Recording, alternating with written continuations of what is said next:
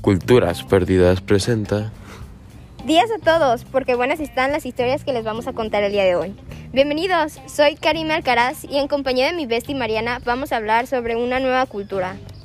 ¿Qué onda? Muy bien, pues el día de hoy conseguimos que dos historiadores muy reconocidos son Bárbara y Rafael, que de hecho son egresados de la Universidad de Massachusetts, nos vinieron a contar de una cultura muy peculiar.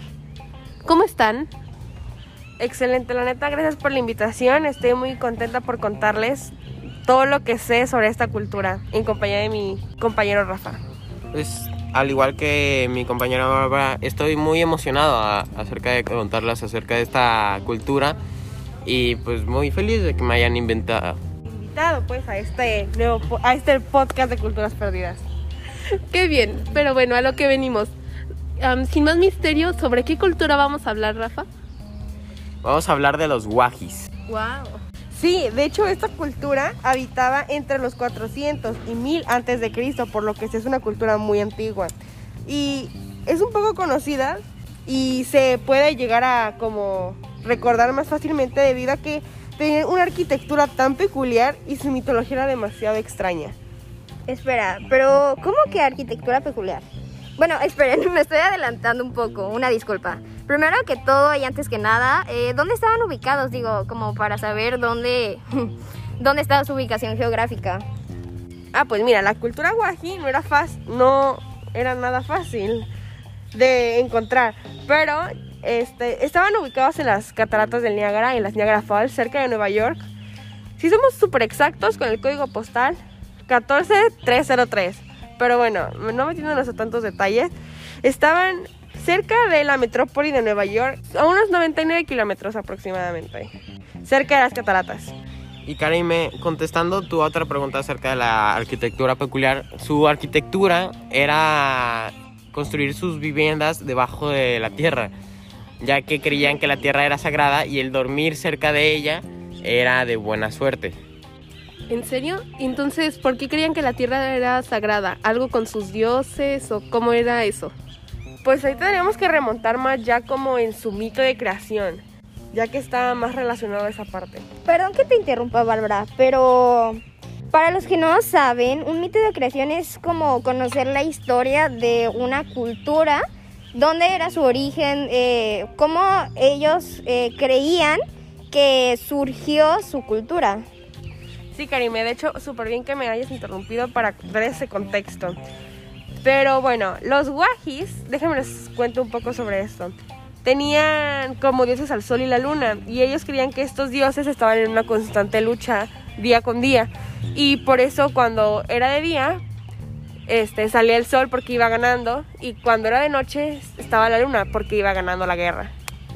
Espera, ¿y eso qué tiene que ver con la creación?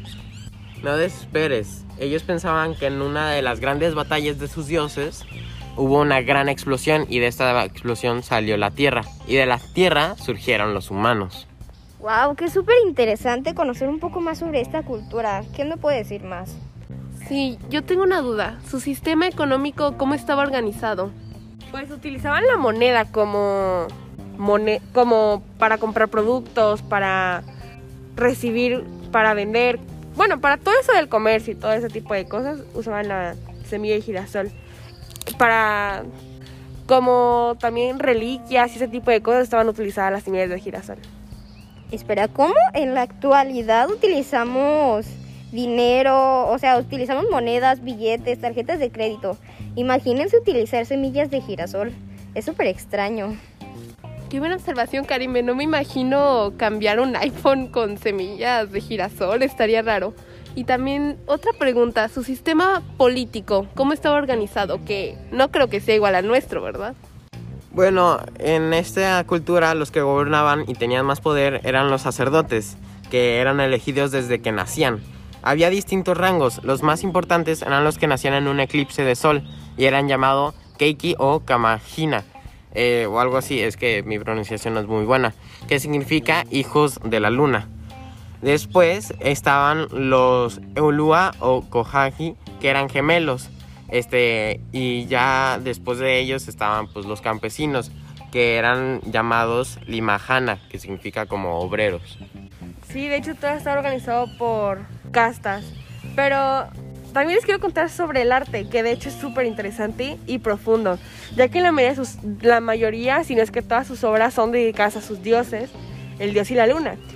En su idioma llamados La, el sol, Imagina, la luna. Y el idioma que ellos hablaban era el tojo, por lo que están traducidos a ese idioma.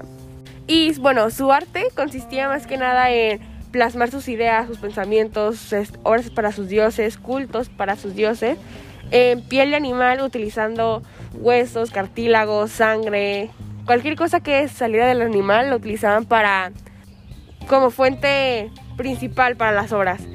¡Wow! ¡Qué interesante! Es, es, muy loco eso. ¿Qué rayos? ¿Utilizaban los huesos? O sea, ¿utilizaban todo el animal completo como para su beneficio? ¡Qué raro! Tienes razón, Karime, pero eso me llevó a pensar una cosa. ¿Cómo era su gastronomía? ¿Qué cocinaban? ¿Tenían algún platillo o ingrediente especial? ¿Cómo era?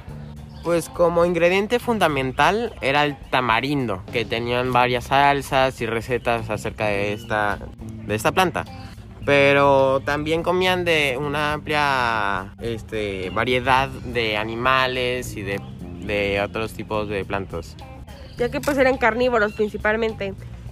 Pero, ¿alguna otra duda que quieran contarnos o qué piensan sobre esto del tamarindo?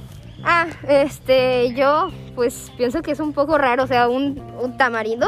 Aquí en México pues se utiliza el tamarindo como para los dulces como tradicionales, pero no como para comidas en sí, o sea, si hay agua de tamarindo y eso, pero qué raro.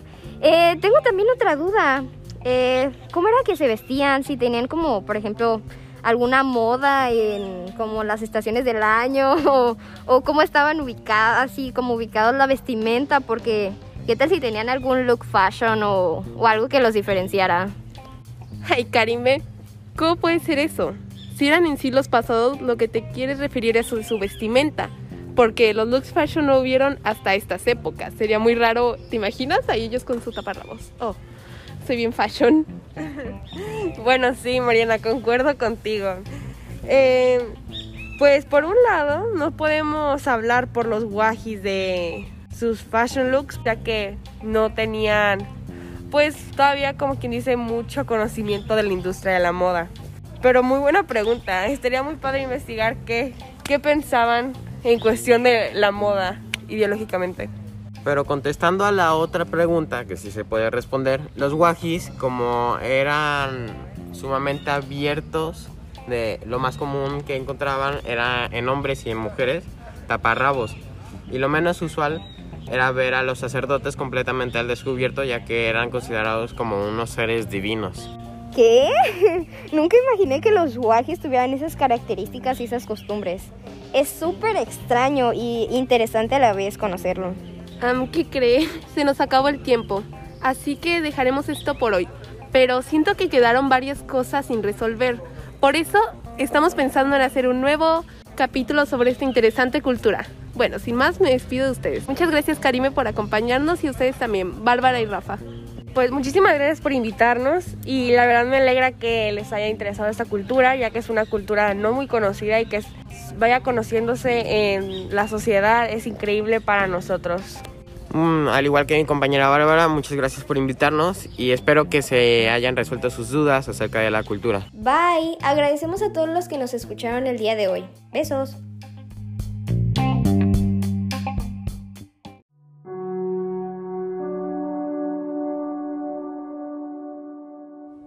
Hola, hola, ¿cómo están? El día de hoy tenemos un nuevo capítulo de esta serie llamada Historias de tu vida. Hoy tendremos un momento especial, nunca antes escuchado. Tendremos al aire la primera radionovela de la autora Karime Alcaraz Montelón. Esta novela tendrá el tema del heroísmo y está basado en hechos reales que ha pasado la misma autora. Adelante con el audio. La historia que contaré es sobre una niña llamada Karime, que en aquel entonces tenía 10 años.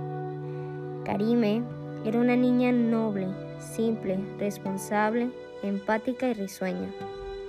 Ella había pasado por ciertas situaciones que le habían cambiado la perspectiva de la vida y el mundo. que no es como la pintaban en las películas, no todo es felicidad, pero algo que nos enseñan poco y debe de tener mayor importancia es que las personas pueden ser crueles y aprovecharse de personas inocentes. Desde una edad muy temprana, ella había pasado por situaciones donde se había visto afectada por otros niños y niñas en los que ella confiaba, lo cual creaba un vacío en su corazón y un mar oscuro de emociones. Karime, al ser una persona empática, siempre estaba preocupada por los demás y lo que pensaban de ella. Un día, usual, pasó algo que ella no creía que cambiaría su perspectiva de ver las cosas completamente. Era un día en que ella anhelaba estar. La fiesta de su primo hermano que cumplía seis años. Estaba emocionada, por lo cual se había arreglado con sus prendas favoritas. Como cualquier fiesta en un gran local, en este había una pequeña alberca y muchos juegos en los que aquellos niños podrían divertirse. En un momento dado, todos los niños, desde los más chiquitos hasta los más grandes, estaban jugando en el jardín del lugar.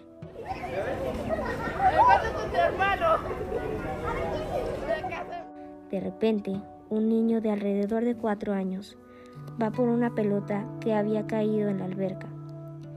Cuando se agacha para recoger aquella pelota, el niño pierde el equilibrio y desciende hacia la alberca.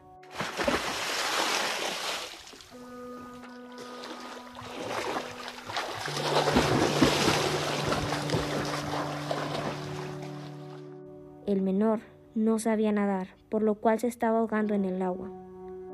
Los niños más grandes que estaban cerca de aquel inocente solo lo volteaban a ver y se reían señalándolo.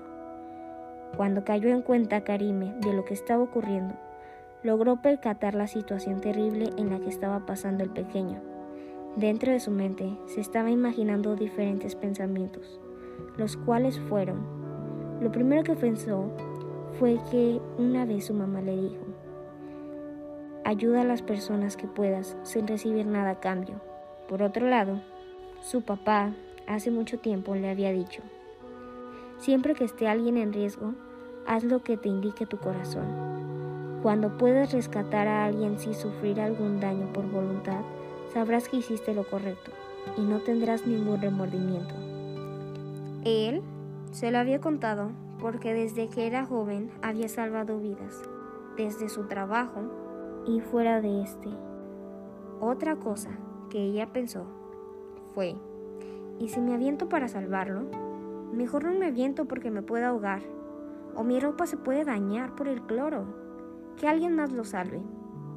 Karime entró en un conflicto mental, donde por una parte veía a su mamá, otra el peligro, pero por un instante dejó de pensar y sintió lo que su corazón le decía. Dijo, tengo que salvarlo pase lo que pase. Sin pensarlo, saltó al agua y pudo abrazar al niño se impulsó en el suelo de la alberca y logró salir a la orilla junto a él.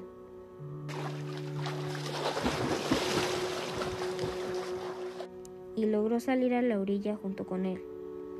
Hubo un poco de complicaciones, pero rápidamente la mamá del pequeño se dio cuenta y fue a ayudarlo. Salieron al extremo de la alberca. El niño y ella habían quedado ilesos. El pequeño confundido, tratando de respirar, empezó a gritar y a llorar. La familia de Karime se enteró y fueron a apoyarla. Le dijeron que había sido una valiente y arriesgada a lanzarse y salvar al niño. Estaban orgullosos de ella. Le dieron una toalla y una ropa seca de su prima para que se pudiera mantener caliente.